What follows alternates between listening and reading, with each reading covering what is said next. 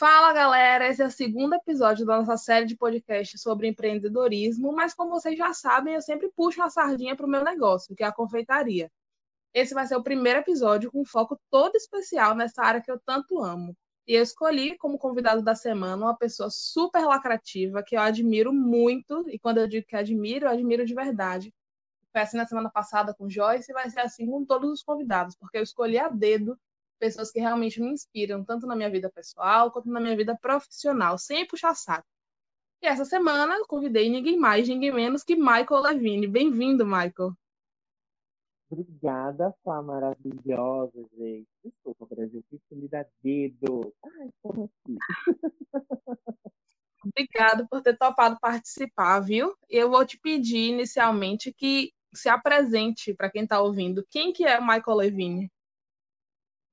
Tá bom, obrigada pelo convite. Já foi imediato, né? a gente é dessas, já topa de, de cara logo as empreitadas da vida e das amigas. Bem, eu sou o Michael, é, sou confeiteiro, designer de doce, professor de confeitaria, loucamente louco, bicha feminadíssima da causa, adoro muito. Participei. Participei do Bake Off Brasil, primeira temporada em 2015. É, fiz alguns trabalhos, fiz um trabalho para uma TV local, afiliada da Band, até que em 2018, final de 2018, eu fui contratada pro, pelo GNT para ser jurada no único programa mais louco do mundo, não, mas do mundo não, né? Do Brasil, que é o Credo, que delícia, que é apresentado pela Dani pelo Paulo Cuenca, onde eu tive a oportunidade de conhecê-la, né, querida? Porque somos assim. Isso, era o que eu ia dizer. Foi um programa realmente muito louco que tive a oportunidade de participar. Gente, é um programa muito injustiçado, eu acho isso muito absurdo. Ai, gente, mas foi maravilhoso. O, o massa foi que eu saí de lá, tipo, ai meu Deus, meus clientes vão me olhar e achar que eu não sei fazer bolo, né? Mas era a proposta, então. Exato, é, é uma proposta fora da caixa, né? Não é uma coisa, a segmentação da perfeição, não é isso que nós queríamos. Infelizmente, as pessoas não compraram a ideia, né? O povo gosta Sim. de barraco, gosta dessas coisas, aí é uma coisa para realmente desestressar, sair um pouco da caixinha não é tão Sim. bem aceito. Inclusive, eu lembro que logo na, na primeira etapa da gravação, eu estava super tensa, achando que era uma competição, de fato, né? Eu lembro que a Dani até falou para mim, Ana Flávia, fique calma, fique tranquila, você está aqui para se divertir. E aí depois eu fui me saltando mais, mas eu cheguei bem no instinto competição, sangue no olho mesmo. é engraçado, sempre quando eu lembro ah, eu fico assim, meu Deus, as pessoas vieram de várias partes do Brasil, achando que, sei lá, ia ganhar uma televisão de 60 polegadas, uma TV. Então eles vinha, já chegavam assim com, né, com sangue nos olhos, ai, eu vou vencer. Quando nós íamos apresentar os prêmios, aí vinha aquela, hum, hum, hum tipo chave, sabe? Quando vem com um bracinho. Sim. Mas é, é, é, é muito louco. Diga. Não, é, é, muito louco porque, assim, independente de como seja, estar na televisão causa um nervosismo muito grande, né? É um impacto muito Ai, gente, demais. Eu lembro que eu tava no camarim e aí a gente não podia sair do camarim, né? Tinha aquela parte ali de almoçar e tal, das refeições. a gente não podia sair Sim. do camarim até que tivesse uma autorização, né? Até que chamassem a gente. E eu ficava lá dentro nervosíssima, porque vocês estavam passeando lá por fora, eu ouvia vocês conversando, você, Dani e Paula. Eu, ai meu Deus, eles estão aqui, que loucura! Ai, gente, é muito louco isso, né? É muito louco. Ai, vai ter Demais. uma saudade agora, mas tá passando, vai ter uma saudade. Surreal. Eu vi uma entrevista sua onde você diz, Mi, que todo mundo começa na cozinha com uma memória afetiva. E eu achei isso poxa, muito verdade, né? Porque todo mundo que para e que Sim. trabalha com cozinha, seja confeitaria, seja é, cozinha salgada, tem realmente um pontapé, um start na família ou com algum amigo que leva a começar, né? Leva a ter esse gosto, esse prazer por cozinhar. Qual que foi a sua memória? Eu tenho não somente uma memória afetiva, eu tenho algumas, eu acho que eu tenho várias, na verdade. É, eu tenho a questão da minha mãe, né, com a minha irmã, quando a minha irmã começou a namorar com o atual marido dela. Mas eu tenho muito também essa questão da. É, eu nem não falo muito, quer dizer, é, eu acho que é a primeira vez que eu de fato falar sobre isso, que é a questão da, da minha avó. Minha avó fazia um doce de amendoim muito maravilhoso, que, tipo, ela faleceu e eu. E ela morreu sem me ensinar esse doce de amendoim, a qual eu comia com muita vontade. E aí tem a questão de, na época, quando eu era mais novo, de juntar na casa dela, de fazer pamonha. Então isso acaba trazendo uma coisa, né, para a memória. Então quando você come alguma coisa que te remete a algo bom, isso acaba sendo guardado. E hoje quando eu faço alguma coisa que lembra um sabor, igual eu faço um brigadeiro de pamonha, que não é igual ao mesmo, né? Mas lembra, traz aquela coisa da infância, é, o bolo de chocolate, é, com pêssego. Então eu tenho essas, essas coisas guardadas dentro da, da memória, o qual não me impulsionou a, a trabalhar com confeitaria, mas assim me deu um direcionamento depois de anos é, é, é caminhando por um caminho totalmente contrário, né? Ou eu estava até conversando essa semana com um aluno meu que, tipo, eu trabalhava em call center, estudava para uma coisa, e de nada larga tudo e simplesmente vira para a secretaria e super se encontra, né? Eu acho muito massa. Sim, era isso que eu ia te perguntar. Como foi, em que momento você teve esse start de que a confeitaria, a cozinha podia ser a sua profissão, né? Sua fonte de renda. Eu lembro que você falava lá no Bake Off, que foi quando eu te conheci, assistia, maratonava, não perdia um, e eu lembro que você falava que trabalhava com call center e largou tudo. Como que foi esse start, essa virada de chave para você? Foi muito louco, porque assim, eu trabalhei durante muitos anos como call center, é, em call center, comecei como operador e saí do call center como supervisor. E saindo desse processo de supervisão, eu estava já entrando num processo depressivo muito forte porque é uma pressão muito grande, mexe muito com o seu psicológico, mexe com o psicológico da sua equipe. Então é uma coisa muito louca. E aí eu saí da empresa e me dei um ano, um ano sabático. Sabe aquele ano que você é inútil para o seu país, como diz a Anitta? Você realmente não vai fazer nada da vida. E foi assim que eu fiz. Eu realmente não fiz nada, nada, nada, até que me indicaram o e-mail do produtor de teste e entrei, mandei, depois de uma semana e tal, eu fui selecionado para o Bake. E estando no Bake foi quando eu falei, mano, eu não quero trabalhar em call center, eu não quero mais trabalhar diretamente com o ser humano. É, eu estou me, eu tô me encontrando aqui no meio da farinha, do açúcar, de queimar um cupcake, de chorar se algo deu errado, e como eu vou ter que consertar isso. E quando terminou as gravações, eu fui contratado por uma confeiteira, por uma chefe confeiteira que participou do programa. E nisso eu falei, é isso que eu quero para minha vida.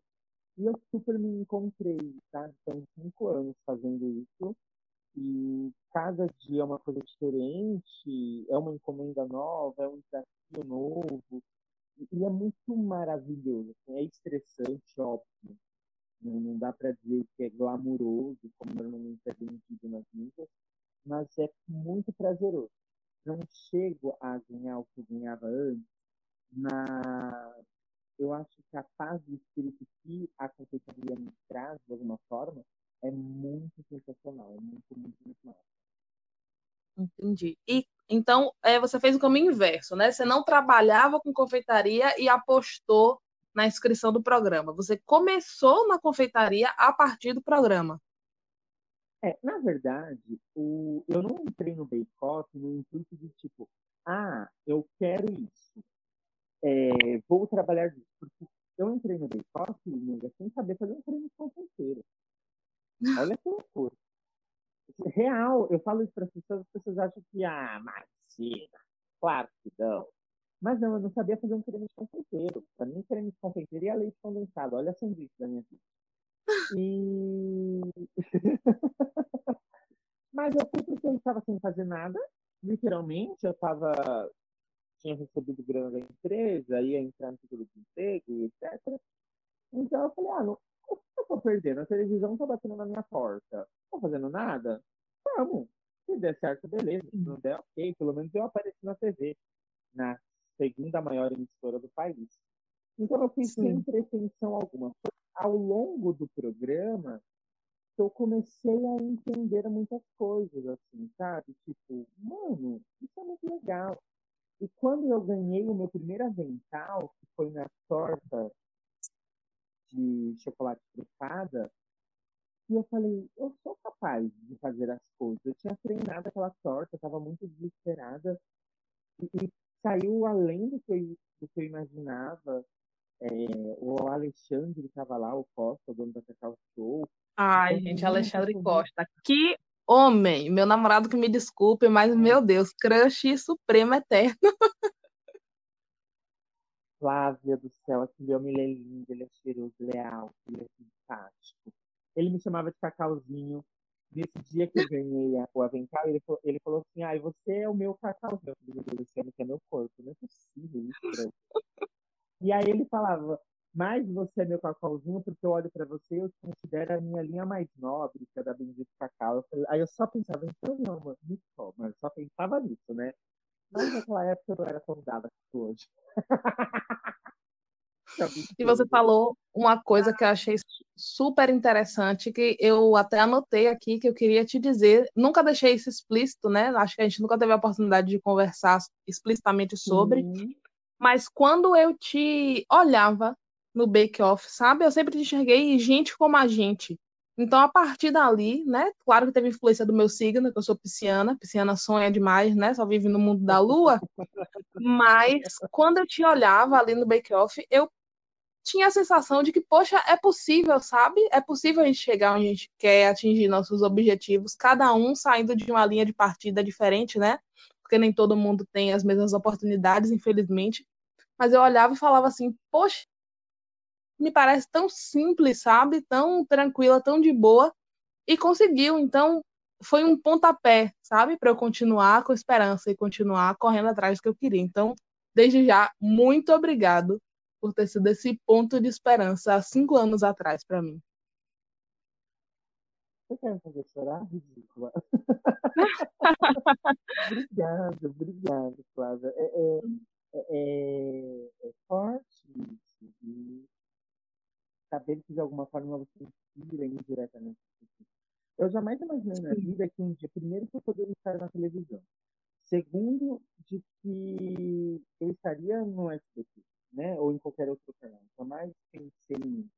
Porque eu sempre me vi como, é, não não estou querendo dizer mas eu faço parte de uma classe muito baixa, né? muito escassa. Quer dizer, é uma minoria escassa, não, é uma minoria num número muito alto. Mas é preta, é feminada, é periférica, então normalmente a gente não tem essas oportunidades. E, e ainda mais dentro da confeitaria, eu acabei começando muito tarde, né? Hoje eu tenho alunos com 14, 13 anos de idade, aprendendo o beabá da confeitaria para que lá na frente se tornem grandes confeiteiros. E estar ali para mim foi muito importante. Ouvir esse relato de você, para mim, é, é, gratificante num nível muito, muito massa.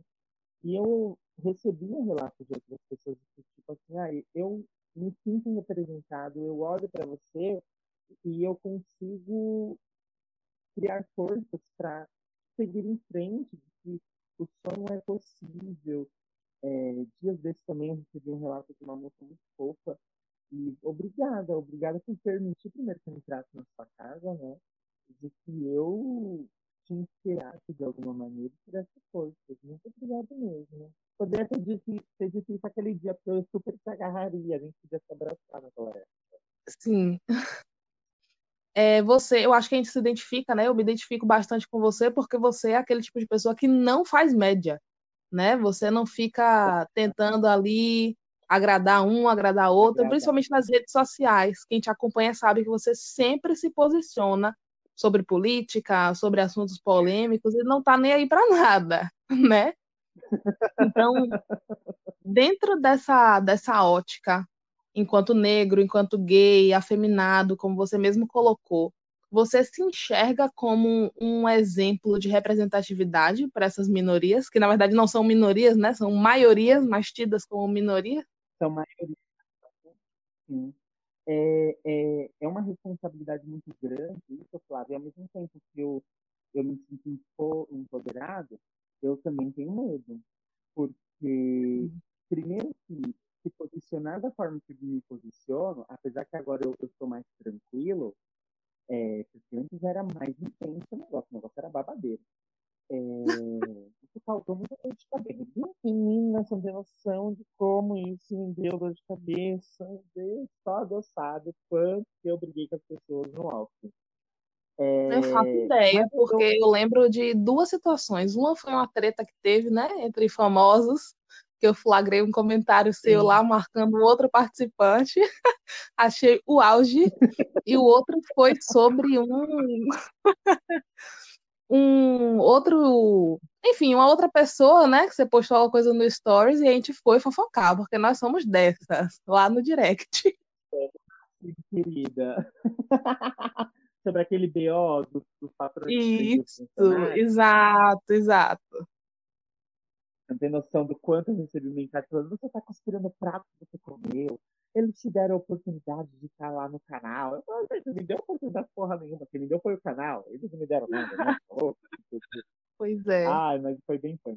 É, mas eu, eu, eu, me, eu, eu me vejo. Ai, pera, eu perdi a linha de raciocínio sua pergunta. Volta aí para mim, por favor.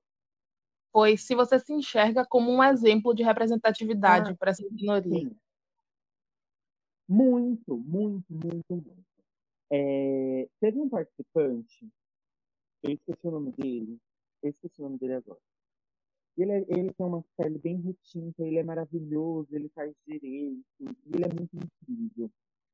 E depois a gente conversando, ele é todo louco quanto, quanto eu, e no dia que ele gravou, acho que foi o primeiro episódio, ou foi o último, não me lembro, ele falou que ele até então não sabia da minha existência como jurado no programa. E quando ele entrou no programa, ele se sentiu muito abençoado por ver uma pessoa preta, uma pessoa gay ali na frente dele. E, e eu recebi vários relatos também de outras gays pretas, né? Não, não é tanto quanto eu gostaria que fosse, mas eu, eu vejo isso sim como, como representante dessas minorias. Eu até acho que eu devo muito, eu tenho que falar muito mais sobre isso, sobre a, a questão da, do racismo, a questão da, da, da, da homofobia, ainda mais por nós, conosco, né? O, a, as bichas pretas, os viados pretos, como eu gosto de falar, mas eu consigo mostrar de alguma forma de que a gente não precisa ficar atrás, sabe, ficar por último. De que a gente Sim. tem a, a possibilidade de alcançar lugares que pessoas brancas também podem. De que uma gay normativa também pode alcançar. É óbvio que a mídia ela dá mais visibilidade para uma bicha branca que não dê tanta atenção. Porque se está eu todo efeminado e uma outra gay branca do, com o mesmo trejeito, automaticamente a branca vai ter mais seguidores, a branca vai ter mais engajamento, a branca vai ter mais, vai ter mais olhares do que a outra. E está tudo ali no, no, no, mesmo nível, se tiverem a mesma, é, é, né, o mesmo nível social. Então, eu sempre mostro para a galera, quando entra em contato comigo, de que não tem que ficar por baixo, de que não tem que abaixar a cabeça, e tem que mostrar que você é tão capaz quanto qualquer outra pessoa. E o, a única coisa que muda é o tom de pele, mas a sua capacidade é muito maior. É, quando eu fui convidado para o GNT, muita gente falou, é um absurdo ele falar, você vai estar no GNT, até porque é um canal totalmente elitista, né? é direcionado para um público totalmente B e uma parcela do A, e, o C e o D é muito, não é tão dessa forma. Né? Então, estar ali e, e, representar essa minoria, que é uma maioria, é de suma importância. Né? Eu, eu e eu fico. Você, você contando isso, eu fico chocada como as pessoas têm a cara de pau e o recalque, né, Maurício, de chegar e você vai estar lá. Sim, vou estar, porque sou competente para estar e ponto. Sim, e eu morria de medo, tipo, quando eu estudava as receitas antes, e eu sempre tentava entender os termos técnicos de alguma coisa, ou, pera, como eu vou ter que simplificar isso para passar para o participante? Porque o participante não tem obrigação de saber o termo técnico que eu tenho conhecimento. E aí a direção falava, Michael, relaxa, você não precisa fazer isso. Não, mas porque a minha maior preocupação era, porque tipo, a gente tem um, o Gênesis tem um onde tem três pessoas fodásticas. Lucas Coraza, Carol Crema e Roberto Strangoli. E aí, dentro dele, tem uma gay que é totalmente padronizada, né? Que é o Coraza, que fala super bonito, que, que eu, né? E, e fala uma coisa, hum. puxa o óculos, e não sei o que lá, não sei o que lá, e blá, blá, blá, blá, blá, blá. Então, querendo ou não, existe uma comparação. Tipo, ah, mas o que, que o Michael está falando que de repente não tem no outro, né? Então eu tinha muito essa preocupação. Mas aí eu falei, gente, vamos se jogar e dane-se que as pessoas vão ver. Se você fizer bem feito, elas vão reclamar. Se você fizer mais mal feito, elas vão reclamar da mesma forma. Então, meu amor, o máximo que eu posso fazer é pôr uma calça bem apertada e valorizar meu bumbum. Dane-se, joga pro vai E vem cá, é, o que você falou, a confeitaria ainda é realmente, né, infelizmente, um, um ramo, né, um meio muito excludente, porque assim, a dona de casa que faz bolo para se sustentar, ela é boleira. Agora, a pessoa que vai lá na França, estuda, que sabe termo técnico, às vezes não sabe fazer porra nenhuma. Né? Aprendeu tudo na teoria, mas Sim. quando vai para a prática não sabe fazer nada, mas fica ali de enfeite, bonitinho, ah. é, né? no YouTube, na televisão, enfim aí é chefe, aí é chique, né? Mas a gente que trabalha com encomenda dia a dia, já aqui atira a primeira pedra, confeiteiro que estiver escutando a gente que nunca tenha ouvido um. Você trabalha ou só faz bolo, né? Que é um clássico. Morro de ódio, mas infelizmente é um clássico. É muito louco, porque assim, é, eu sigo muitos chefes babadeiros e aprendo muito com eles. E aí, uma vez já aconteceu de um cara que tem curso na Lenutri e faz 300 coisas, entrou em contato e falou assim, como que você faz pipoca caramelizada? Uma coisa super básica, né? Instagram. Como, daí eu fiquei assim, eu falei, oi? Eu falei, sério, como assim? Véio? Aí eu falei, mano, o cara é foda. Ele tá perguntando como eu faço pipoca caramelizada. Não, é zoeira isso, né? Aí, tipo, eu ensinei o cara a fazer uma pipoca. É uma pipoca, claro, não, tem lógica. Então, é, ter é, um certificado, um diploma de história, te valoriza muito. Você se torna o, a cereja do bolo, né? E uma pessoa que, de repente, não tem um curso, uma faculdade, etc., sabe muito mais que aquele cara engomadinho que está com uma doma super limpa. Com certeza. Então, eu sempre falo isso para os meus alunos. Ai, eles, eles falam, ai, chefe, eu falo, primeiro eu não sou chefe, já começa por aí. Por mais que eu esteja aqui coordenando vocês, eu não sou chefe. Meu nome é Mai, como me chama de Mai. Ou, no máximo, se você se sente à vontade, me chama de professor. Porque eu aprendo com vocês, vocês aprendem comigo, é uma troca de experiência. E, e eu tenho um ranço dessas pessoas que, tipo, porque eu tenho faculdade de gastronomia, eu fiz curso não sei aonde, eu fiz curso não sei a, a colar, eu não me envolvo porque Covid. Porque, na verdade, é todo mundo no mesmo nível. E, e foi aquilo que você falou, a mulher está lá né, a dona de casa ou o dono de casa está fazendo um casa, ele é um boleiro. Mas porque eu fiz um curso lá fora, eu sou chefe confeiteiro, qual a diferença? Pois é, para mim não tem diferença nenhuma. Trabalhos... Não tem, eu vejo trabalhos péssimos de pessoas com renome aí, e aí, tipo, ai, tipo, tem um chefe aí que fez uma sobremesa na mão, fez o povo lamber a mão, e, então aí isso é chique, mas a mulher ali que está fazendo um negocinho bonito no prato, não é? Então o dela é. não pode ser um conceito, mas o dele foi na mão, que pagou um absurdo para jogar a mão do cara lá no meio de um negócio de chocolate, é beleza? Só porque ele é chefe de cozinha molecular? Não, né?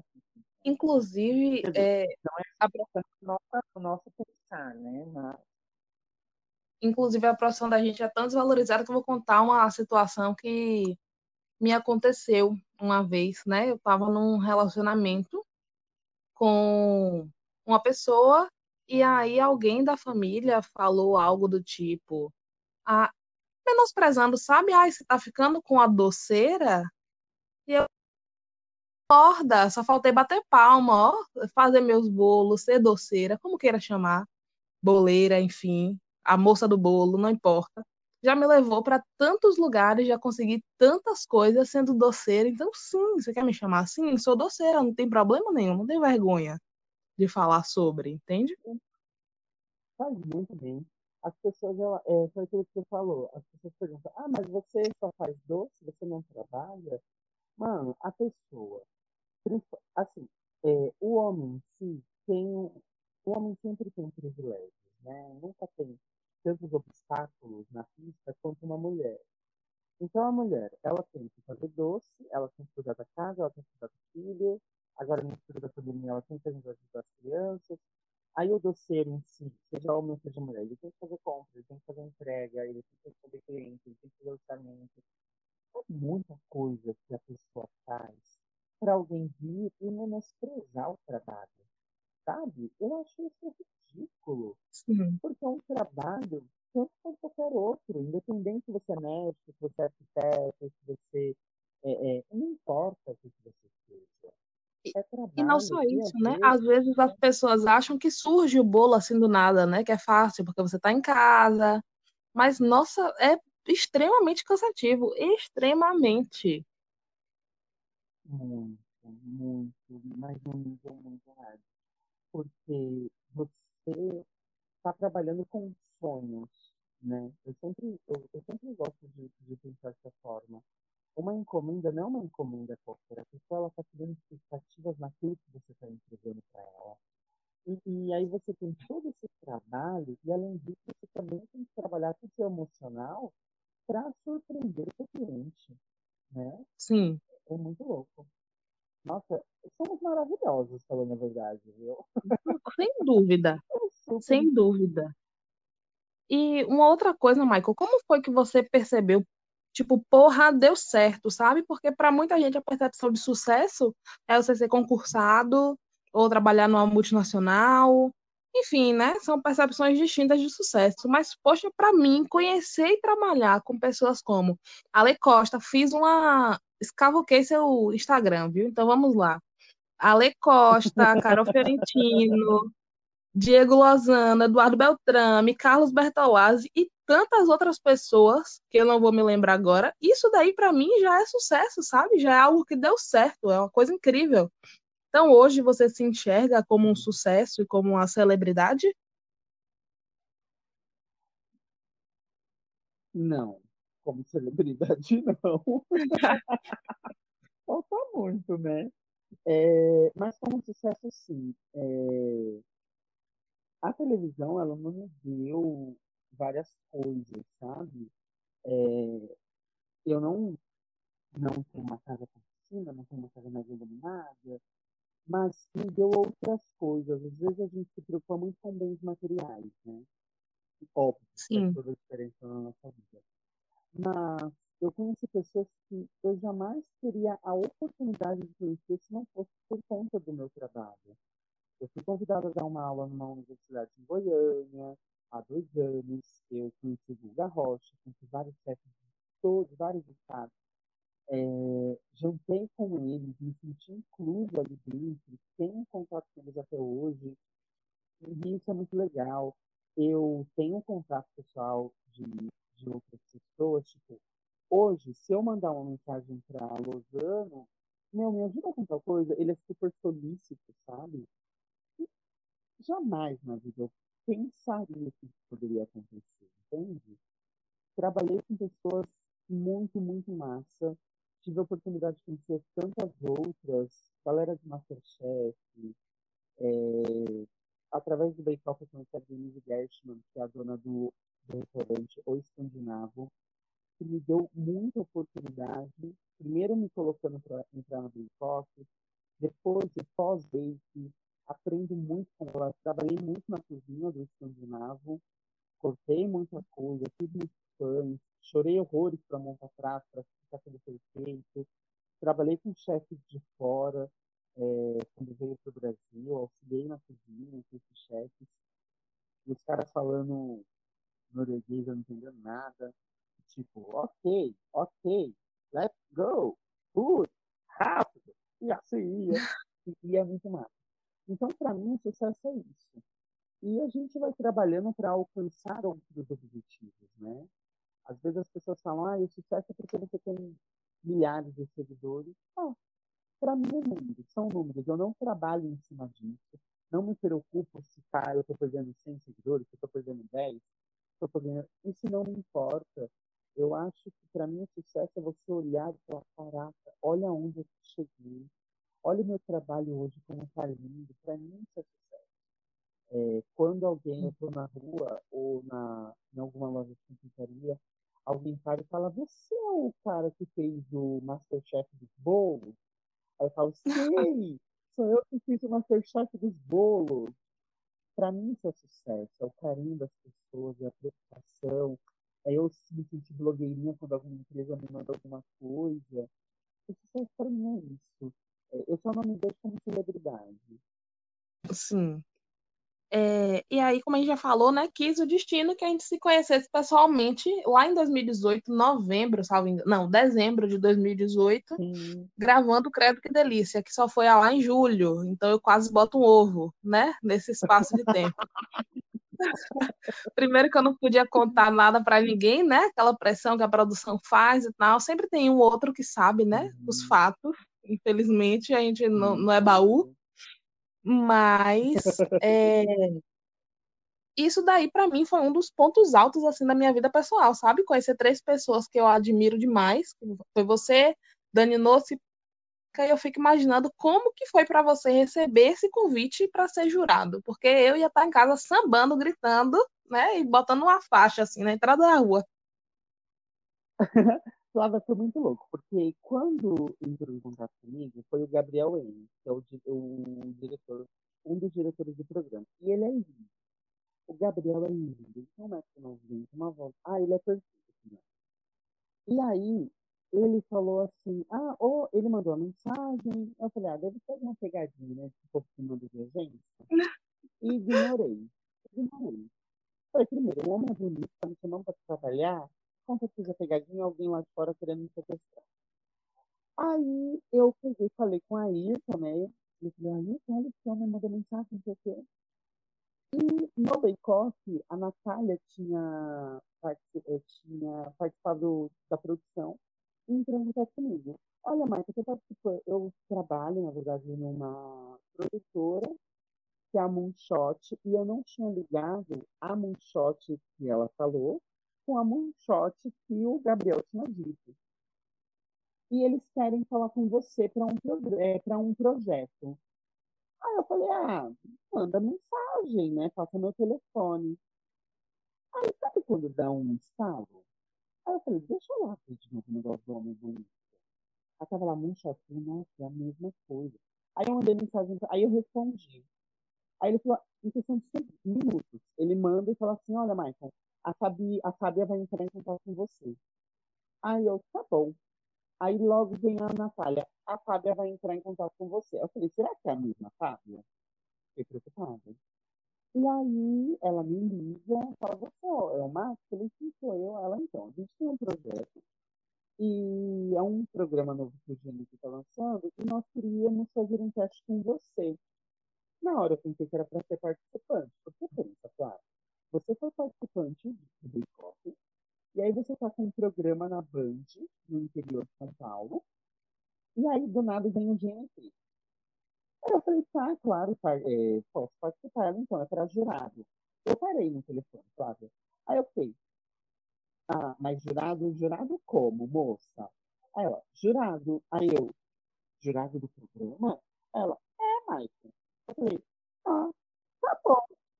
Tipo, tá. Aí eu, você quer que eu leve alguma coisa? Ela, só venha. Aí eu, ah. Aí eu não ia. Porque eu pensei que era pegadinha. Porque pensa, Flávia, você pensa em nada disso. Tipo, eles Sim. são loucos. Eles jogaram meu nome no Google e viram que eu briguei com a metade do povo do SBT. Eu acho que eles não viram isso, gente. Não é possível. E aí, chegou o dia, ela pegou e mandou mensagem falando que ia alterar o horário e tal. E eu fui. Desesperada, desesperada. Eu não sabia com que roupa eu ia. E aí eu falei, meu Deus, eu vou com roupa de unicórnio? Não, eu tenho que ir sério, eu, eu vou ser jurada, né? Eu já estava pensando que eu já ia ser jurada. Aí eu joguei lá, falei, gente, me ajuda a escolher. E aí os meus amigos, ah, vai com a de unicórnio. Eu mudei para a Natália, a Natália falou a mesma E fui, cara. Quando eu cheguei, o Uber me deixou. Desculpa. Aí eu parei, vou voltar. Não, não, não. Aí o Uber me deixou na porta. E a porta da produtora é branca. E eu parei, fiquei na Sim. porta. Assim, eu falei, eu não vou bater. Não vou bater na porta, no, não vou apertar a campainha, porque deve ser alguma pegadinha. Na hora a porta abriu.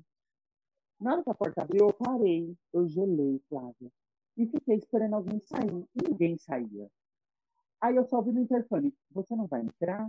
Aí eu, ai meu Deus do céu, é comigo mesmo que ela tá falando. Aí eu entrei, foi muito massa. Nisso eu entrei a, a Fábia, uma loira de olho azul lindo. Ela, você é o Marcos? Eu falei, sou ela, eu sou a Fábia. Eu, ah, se reconheci da foto. Entrei, sentei, fiquei lá sentado. Mas, tipo, não acreditando em nenhum momento que eu iria passar. Porque eu não estava com pensamento positivo, tipo, ah, vai dar tudo certo. Não. Eu sabia que eu não ia passar.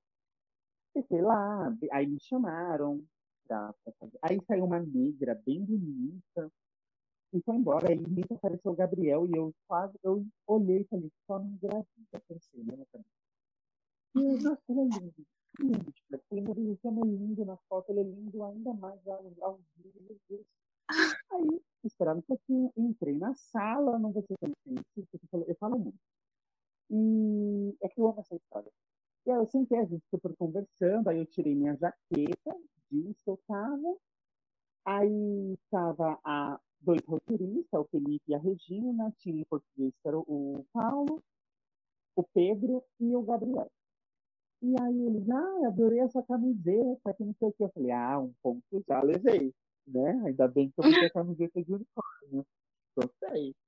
E começamos a conversar, falei da história do Bake, falei que eu estava com um projeto é, na Band, aí eles perguntaram se eu tinha contrato, eu falei que não, que não tinha contrato, porque até então eu ia abrir uma confeitaria no interior de São Paulo, e o, o, a pessoa que abria a confeitaria comigo, ela patrocinava esse programa com uma marca deles lá, e eu tinha que a receita para essa marca de paletas. E foi, fiz o teste e tal, tinha uma câmera na minha frente, só depois que acabou o teste, eles me falaram que a câmera estava ligada. Ou seja, se eu soubesse que a câmera estava ligada, eu acho que eu teria é, é, maquiado. Travado, né? né? Criar personagem e travado. Então, tipo, eu só me joguei. Eu fui. Aí eles falaram, daqui a pouco a gente entra em contato com você, porque aí eles falaram desse jeito. Nós super gostamos do seu perfil, mas não depende só da gente, depende do GNT. E, mas por nós você está super contratado, mas temos que fazer teste com outras pessoas. Nisso, eles estavam fazendo teste com Chico de Neve. Eles estavam fazendo Chico de Neve? Ai, meu Deus, maravilhoso também. Eles estavam fazendo teste com as gays mais babadeiras do nosso meio. E eu lá, o pontinho preto no meio dessa branquitude toda.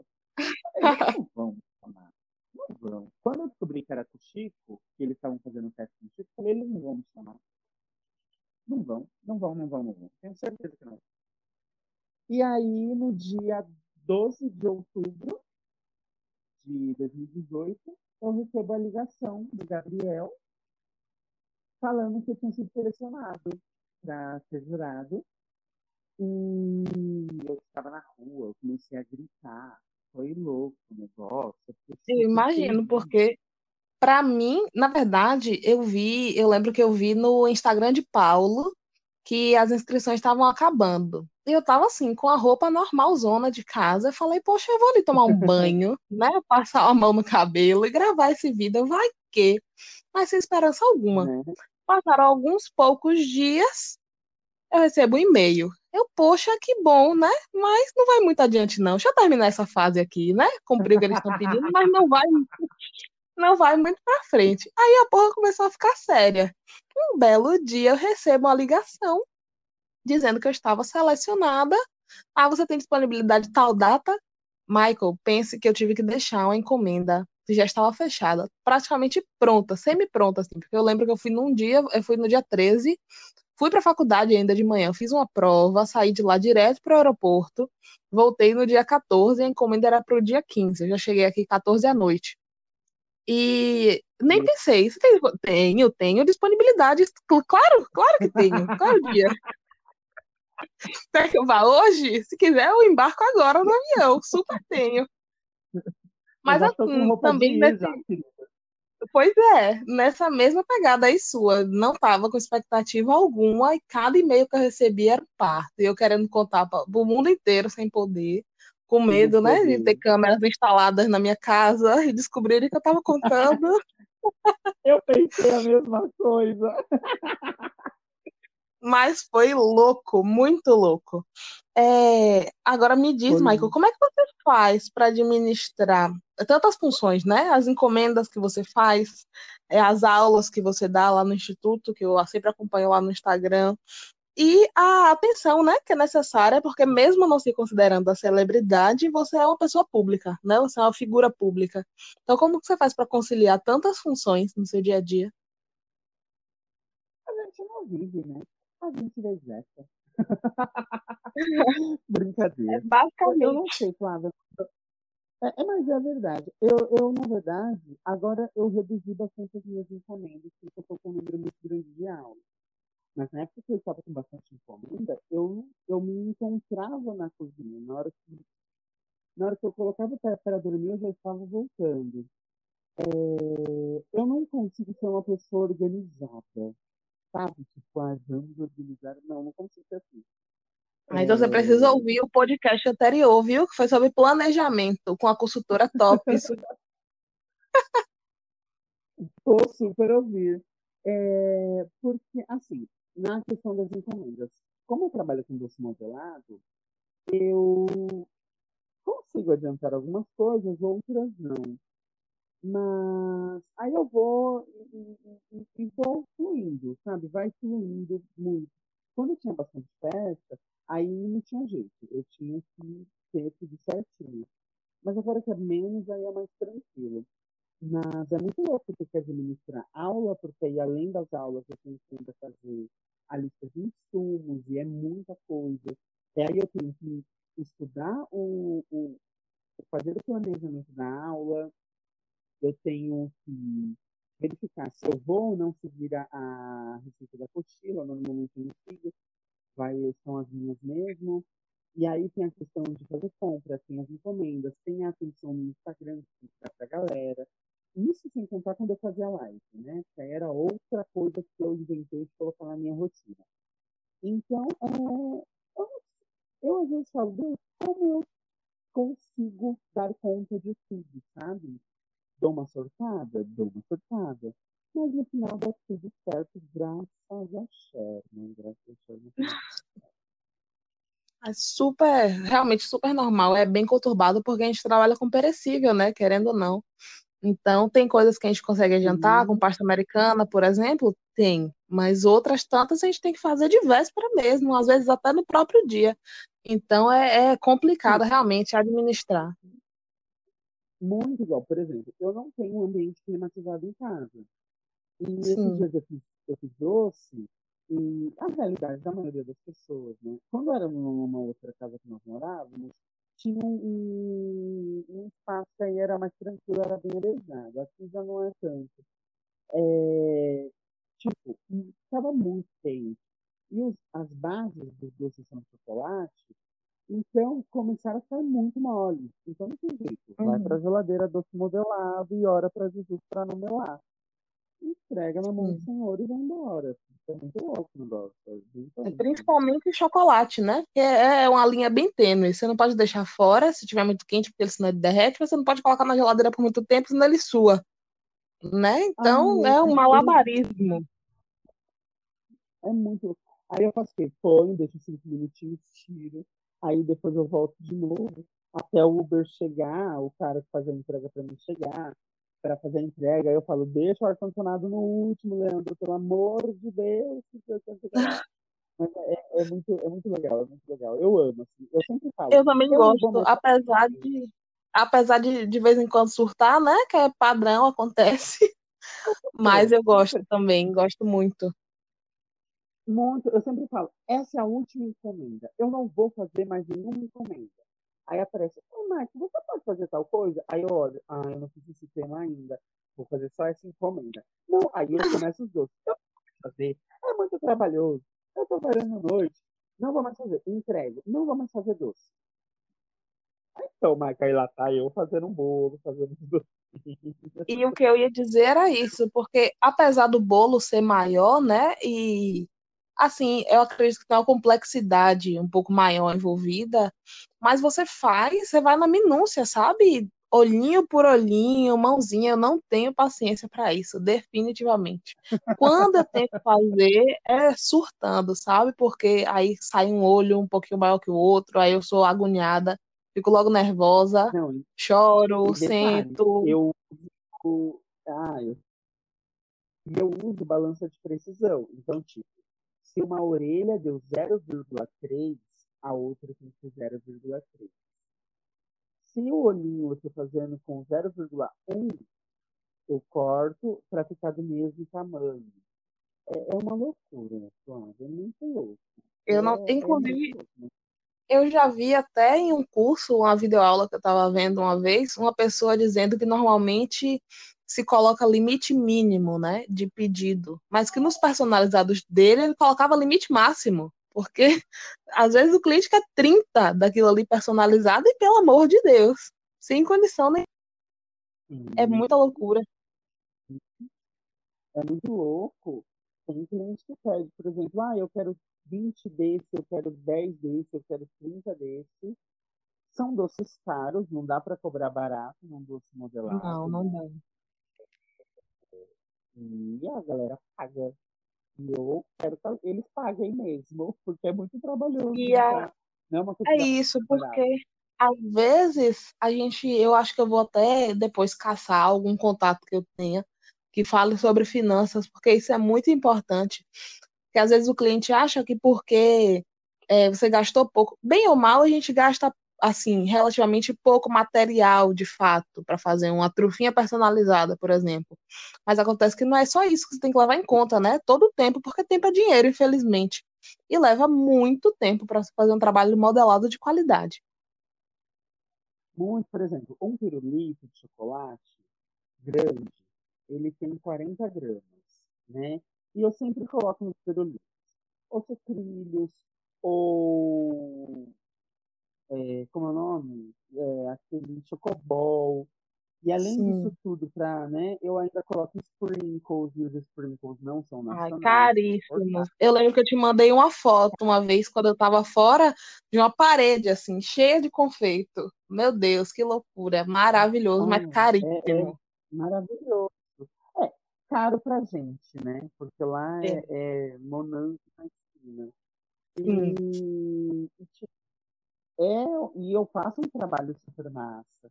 E quando algumas pessoas falam, como que é esse pirulito? Quando fala 15 reais, eles ficam, nossa, José, mano, eu tô criando uma sereia no negócio, querido. Você quer o quê, meu amor? Então é, pois é. é muito trabalhoso. A gente Demais. acaba cobrando mais, não produto, mas pelo tempo que você leva a fazer. Com certeza. E por ser um item exclusivo, né? Porque o meu não vai sair igual o seu, o seu não vai sair igual o de Chico, e por aí vai.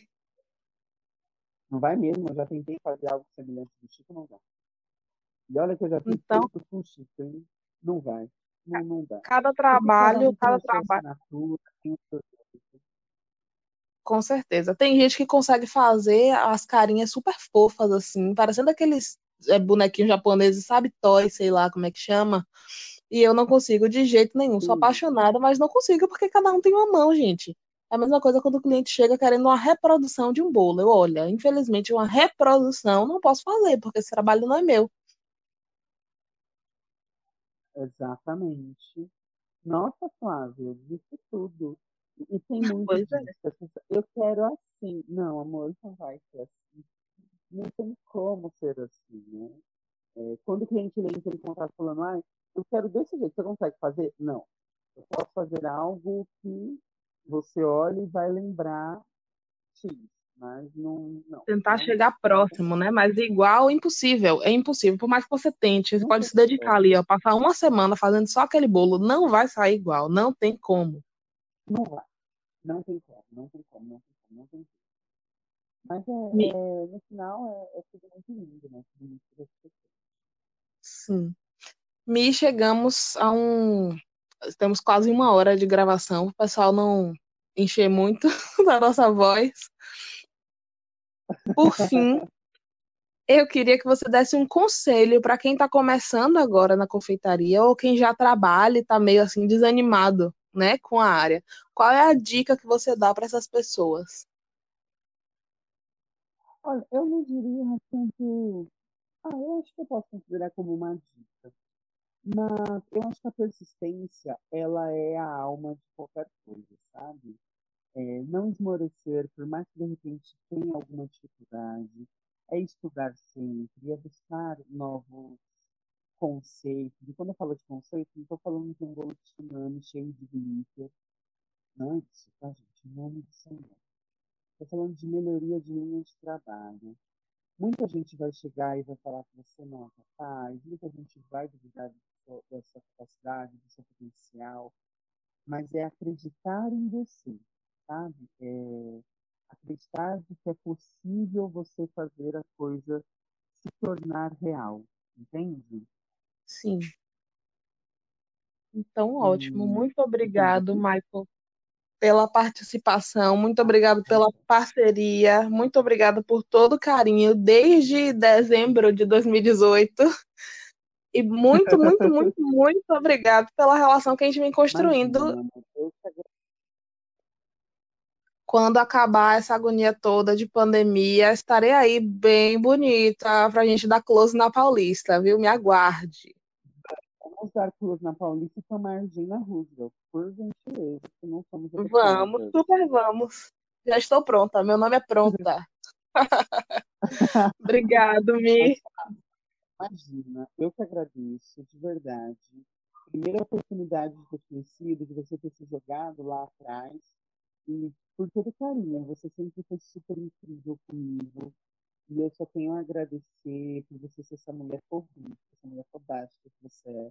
Você fala que eu te inspiro, mas você não tem noção do quanto você me inspira em empoderamento, de correr atrás dos nossos objetivos. Viu? Deus abençoe Ah, muito, que o céu obrigado. ilumine muito o seu caminho. Amém, Michael. Obrigado.